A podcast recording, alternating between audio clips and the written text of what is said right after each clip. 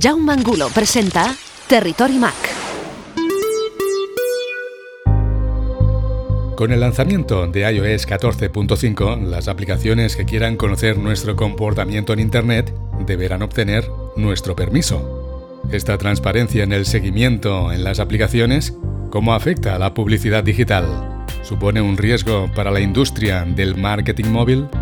Hoy queremos saber cómo afecta esta medida de Apple de protección de privacidad a los desarrolladores y qué valoración hacen los profesionales del marketing digital. Conversamos con Daniel Junowicz, vicepresidente regional de EMEA y proyectos estratégicos en AppsFlyer, empresa líder mundial en atribución móvil. Conectamos con Israel. Daniel, bienvenido a Territory Mac. Un gusto. ¿Qué tal? ¿Cómo les va? Con iOS 14, los desarrolladores de aplicaciones deben pedir permiso a los usuarios para poder acceder al código del identificador de publicidad, ya que la posibilidad de rastreo aparece desactivada por defecto. Daniel, ¿qué es un identificador de publicidad y para qué se utiliza? El IDFA, este identificador, vendría a ser como una cédula de identidad que tienen los celulares se usa para muchísimas cosas, pero está fuertemente relacionado a todo lo, de marketing digital, pauta, publicidad. Se puede decir que está, está en el iPhone casi desde el día 1. Antes del IDFA había otro identificador que se llamaba eh, MAC, pero bueno, luego el IDFA se introdujo eh, y en realidad siempre como que estuvo ahí, quizás mucha gente sabía que existía, y se puede decir que por lo menos hace cinco años está en el celular.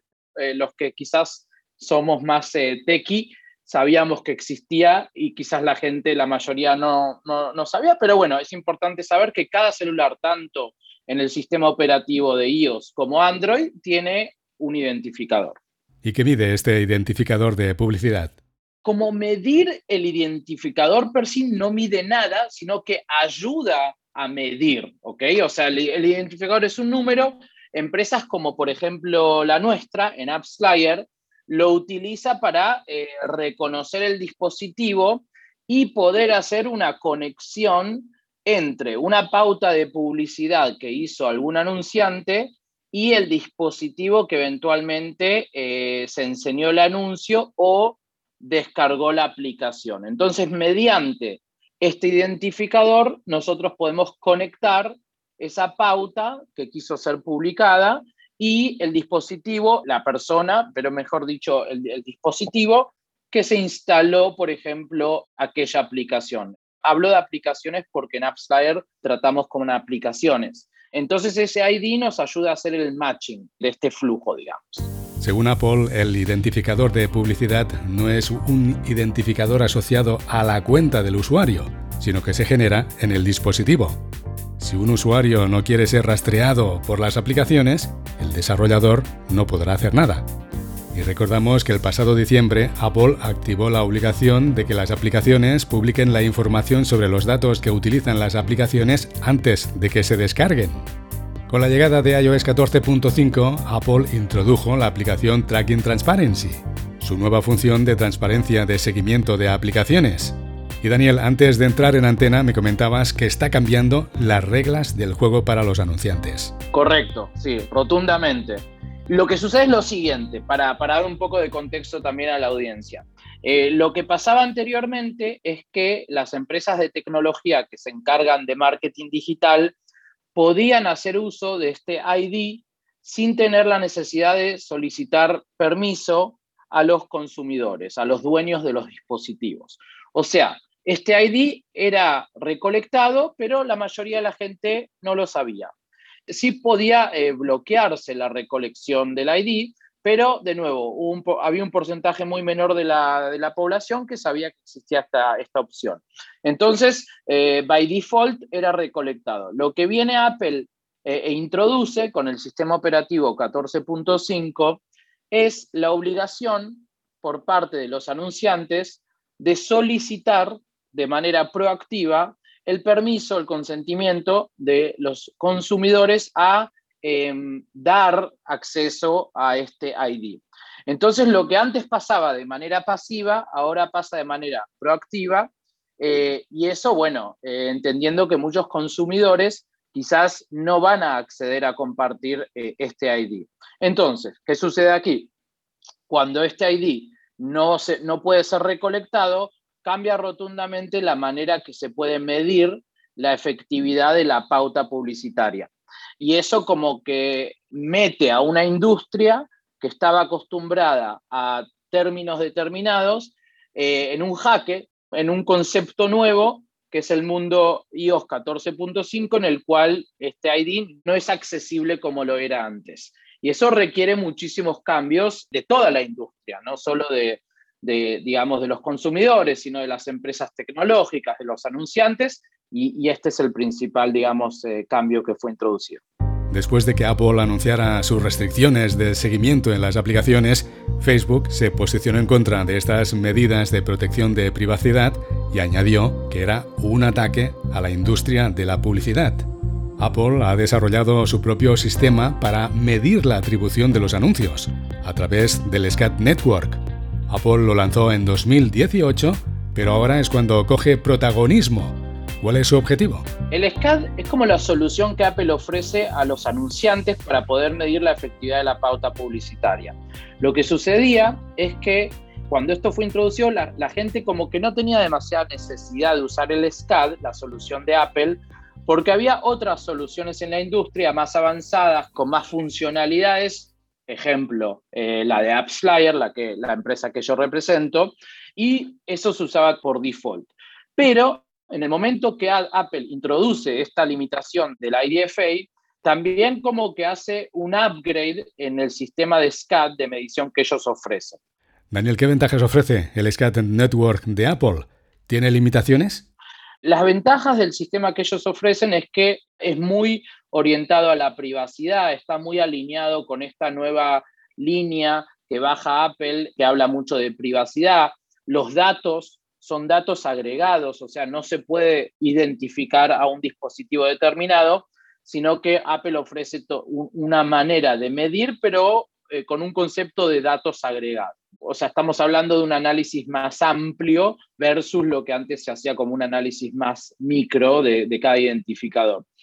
Ahora, con eso también llegaron muchísimas limitaciones porque SCAD no ofrece muchas funcionalidades que la industria estaba acostumbrada a tenerlas. Por ejemplo, reportes más granulares, por ejemplo, un reporte de tasas de retención o, un reporte del valor de vida del consumidor eh, desde que se instala, por ejemplo, la aplicación eh, y luego de un mes o dos meses. SCAD Network tiene una ventana de medición que es nada más de 24 horas. O sea, en el momento que una persona se instala la aplicación, SCAD Network mide todas las actividades posterior a la descarga, pero solo en un rango de 24 horas. Eso limita mucho a muchísimas empresas porque la manera que estas empresas tienen de medir a sus consumidores, no necesariamente eh, todo sucede en las primeras 24 horas. Entonces, ¿qué es lo que pasa luego de las 24 horas? Bueno, es como que, que, que SCAD Network no ofrece esta visibilidad posterior a 24 horas y eso eh, limita mucho la posibilidad de medir más efectivamente las campañas. Después también hay limitaciones un poco más técnicas en, en cuanto a qué es lo que se puede medir posterior a la descarga, porque si hablamos del mundo de las aplicaciones, la descarga es el primer paso hacia algo, ¿no? Entonces, si, si por ejemplo en, en, en España Cabify quiere publicar la aplicación, ellos lo primero que necesitan es una descarga, pero la descarga es un paso más hacia una acción, hacia el modelo de negocios de ellos, que es eh, solicitar un taxi. Entonces, la solicitud del taxi se puede decir que es una métrica que esta empresa quiere medir posterior a la descarga. Y esas métricas son muy importantes porque nos enseñan sobre la calidad del usuario que decide descargarse la aplicación. Pero aquí también SCAD ofrece eh, unas limitaciones en cuanto a la cantidad de métricas que se pueden medir posterior a la descarga. Y esto también representa una limitación eh, bastante importante. Bueno, y ahí como que te di dos eh, de las limitaciones principales. ¿Los anunciantes están examinando nuevos canales para promocionar las aplicaciones? No, no, sé si sería tanto ubicar canales nuevos para difundir la app, sino más que todo entender en, dónde estamos hoy en día, en qué, significa hoy en día publicar un, servicio, publicar una aplicación en el mundo este, eh, con tantas limitaciones que tenemos. Y como que la industria de marketing digital en aplicaciones móviles está tratando de encontrar su nuevo punto de balance, pero como que todavía no hemos llegado a este nuevo balance. Entonces, los anunciantes hoy en día están haciendo muchos experimentos, tratando de dividir eh, la publicidad en distintos canales, entendiendo quién, porque el tema es el siguiente, no solo los anunciantes se tienen que eh, adaptar, sino que los canales de difusión, lo que se llama las ad networks, también tienen que adaptarse. Entonces, la tecnología se tiene que adaptar. Entonces, como que los anunciantes están tratando de entender cuáles de estos canales se ha adaptado de la mejor manera a, este mundo de posterior a iOS 14. Entonces, toda la industria sigue aún en, una fase de experimento todavía, como que no, no, no sé si hemos llegado todavía al, bottom line de, de, qué es lo correcto que no, sino que esto está sucediendo mientras que estamos hablando y yo tengo muchas charlas con anunciantes todos los días y también eso es lo que escucho de su parte. Las personas que no den permiso a las aplicaciones para la recopilación de datos mediante el identificador de publicidad, ¿cómo será su experiencia de usuario? Uno no puede evitar la publicidad. Eh, la publicidad es un modelo de negocios, es la manera que las marcas tienen para eh, destacar sus servicios, etc. Y en el celular eh, pasa lo mismo. las marcas enseñan sus servicios. El tema es que con la falta del IDFA, lo que también limita mucho a las, a las marcas es en poder personalizar el anuncio que van a enseñar. Porque si antes las marcas podían identificar al dispositivo, y quiero eh, eh, enfatizar la palabra dispositivo y no persona, porque eso era lo que se hacía antes, no, no, no, obviamente que todos los temas de privacidad, eh, las marcas más grandes del mundo y no solo están muy al tanto de eso y hay que poner un límite muy claro, pero antes uno podía tener información que le permitía a aquellas marcas personalizar la publicidad y eventualmente nosotros como consumidores podíamos recibir un anuncio publicitario que era relevante. Cuando nos limitan a entender un poco mejor el perfil del dispositivo, también eso puede un poco dañar la experiencia de usuario del consumidor, no es tan relevante eh, a sus intereses. Y ahí es como que esto también puede llevar a este daño que recién mencionaba de la experiencia de usuario. Como todavía estamos en etapas de experimento, no sé si hay una conclusión rotunda, si ya está pasando o no, pero digamos, representa un, un challenge muy importante hoy en día en la industria. Por último, los consumidores con esta nueva normativa sí pueden convivir con más paz en cuanto a los datos y seguridad, porque Apple aquí como que eleva el nivel de privacidad en la industria eh, y eso también es un punto muy positivo. Está claro que esta medida de protección de privacidad de Apple tiene repercusiones directas en la eficiencia de las campañas publicitarias y en su medición. Los profesionales del marketing digital, ¿cómo hacen frente a esta nueva era de la privacidad?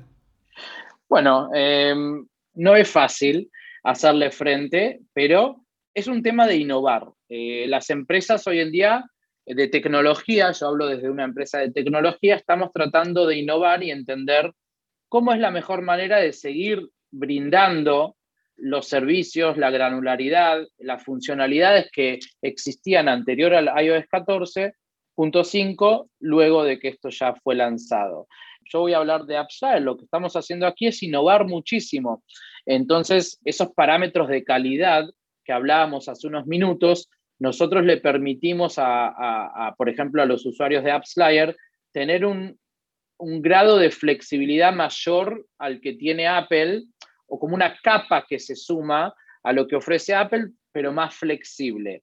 Y también es algo innovador, es algo que nosotros tuvimos que adaptarnos a la nueva solución y salir a innovar y ofrecer, eh, digamos, adaptar nuestros productos a, a, las normas de privacidad y by the way, considero que eso es lo que están haciendo las empresas principales, Facebook y Google obviamente, tienen que adaptar sus algoritmos de difusión, ser compatibles con las nuevas normativas. Entonces, como que las empresas han destinado muchísimos recursos de desarrollo en el último año para poder ponerse al día e innovar. Y considero que aquellas empresas que hayan invertido más en esto son las empresas que eventualmente van a tener también más éxito y aquellas que quizás quisieron aferrarse al mundo más eh, viejo, al, anterior, como que quizás eh, les va a ser un poco más difícil ponerse al día con las normativas. Entonces, por lo menos eso es lo que hicimos en Upstart desde el momento que iOS 14 fue anunciado ya eh, hace un año más o menos. Y después de este año, ¿cómo lo valora la industria de la publicidad?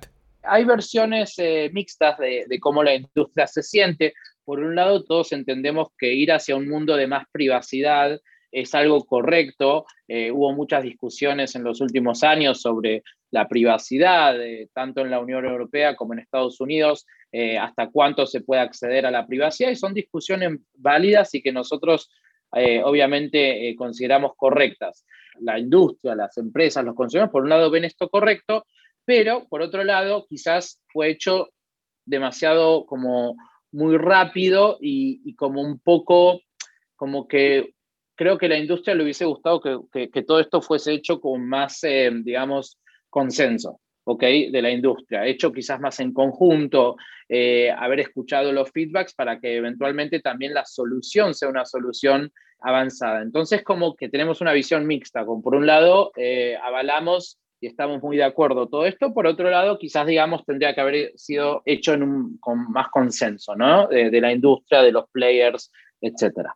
Daniel, en AppsFire, ¿qué soluciones tenéis para ayudar con la atribución móvil? Bueno, tratando de solucionar el mundo de iOS 14, eh, la verdad que nuestros anunciantes nos miran y nos exigen claridad y consideramos también que, que nosotros tenemos una de las mejores chances también de poder poner orden en este mundo, que de nuevo es un mundo, como decía recién, que hoy en día carece de muchas métricas que antes eran accesibles y hoy no. Entonces los consumidores, por un lado, confían muchísimo en nosotros. Nosotros acabamos de terminar el segundo trimestre anual y fue muy, muy bueno el trimestre para la empresa. Confían en el producto, confían en la empresa y nos exigen seguir innovando. Y es lo que estamos haciendo continuamente. Una de las cosas, por ejemplo, que estamos ahora trabajando es un modelo de predicción. Como decía, la solución de Apple permite eh, acceder a métricas en una ventana de 24 horas posterior a la descarga. Es un rango de tiempo muy, muy limitado. Entonces ahora estamos trabajando en una funcionalidad que le va a permitir a los anunciantes en tan solo 24 o 48 horas tener como alguna predicción sobre cuál va a ser el performance de la campaña que ellos están corriendo, digamos, dentro de un mes pero todo eso tenerlo en los primeros dos días. Y eso sería espectacular para la industria y nosotros consideramos que lo podemos hacer porque nosotros tenemos muchos datos en la base de datos de AppsFlyer de cómo eh, los consumidores se comportan y esto nos permite crear modelos estadísticos. Bueno, es como decía recién, ¿no? innovación y esto es algo, la verdad, que digamos, eh, promete mucho. Nos preguntan y ya estamos con algunos eh, clientes en modo de beta probando la solución. Y de nuevo, creemos que el camino es innovación y adaptarnos a esta normativa que la vemos totalmente correcta. Entonces, ¿cómo se presenta el futuro de la atribución móvil y del seguimiento publicitario? Bueno, nosotros creemos que el mundo va a ser tal cual como lo estamos hablando, mundo de privacidad, mundo de datos agregados. Antes se podía llegar al dispositivo, ahora los datos se van a leer más de manera agregada, holísticamente. Y eso consideramos, en nuestro mundo futuro lejano son seis meses, para, que la, para que la gente entienda.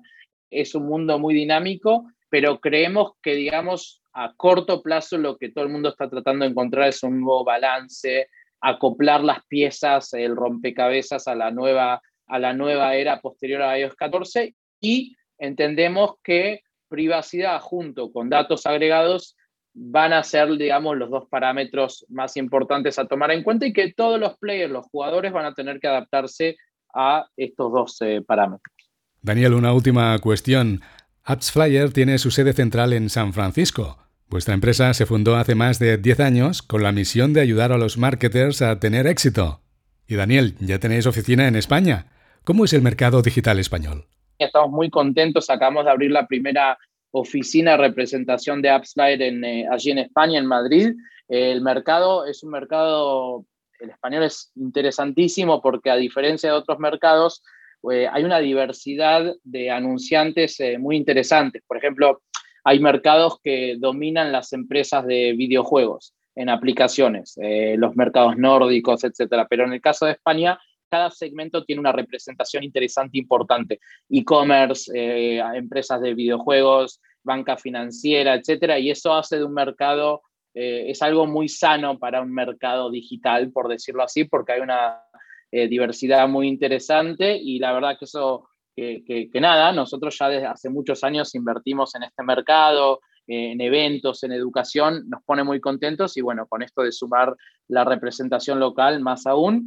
Eh, nada, y por último, gracias por la oportunidad eh, de poder hablar y espero que haya podido brindar un poco más de claridad eh, en este nuevo mundo de iOS 14.